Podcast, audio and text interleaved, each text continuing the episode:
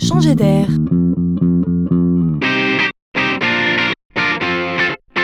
C'est la chronique de Laurent Collen.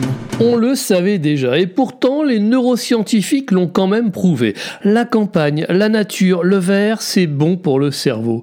Nombreux sont les chercheurs qui se sont penchés sur le sujet. Les résultats sont sans appel. Oui, le contact avec la nature a un impact positif sur notre santé physique. Mais ce qui ressort de ces travaux est quand même étonnant, car il apparaît que le moindre petit bout de verre est bénéfique. Et les études sont nombreuses. Alors, quelques exemples. Les convalescents d'un hôpital qui ont la vue sur le parc se rétablissent bien plus vite que les autres. Deux jours de promenade en forêt permettent de baisser les troubles respiratoires, de diminuer le taux de cortisol, donc le stress, au point que les effets sont visibles durant un mois.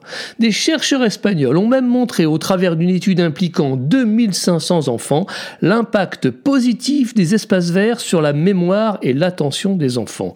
Les différences sont visibles entre les enfants qui jouent au vert et ceux qui jouent dans des environnements bétonnés. C'est quand même incroyable. Allez, je vous ai gardé le meilleur pour la fin. Il a été prouvé scientifiquement que même la plante verte du bureau, vous savez, celle que personne n'arrose jamais, réduisait les arrêts de travail et donc la productivité.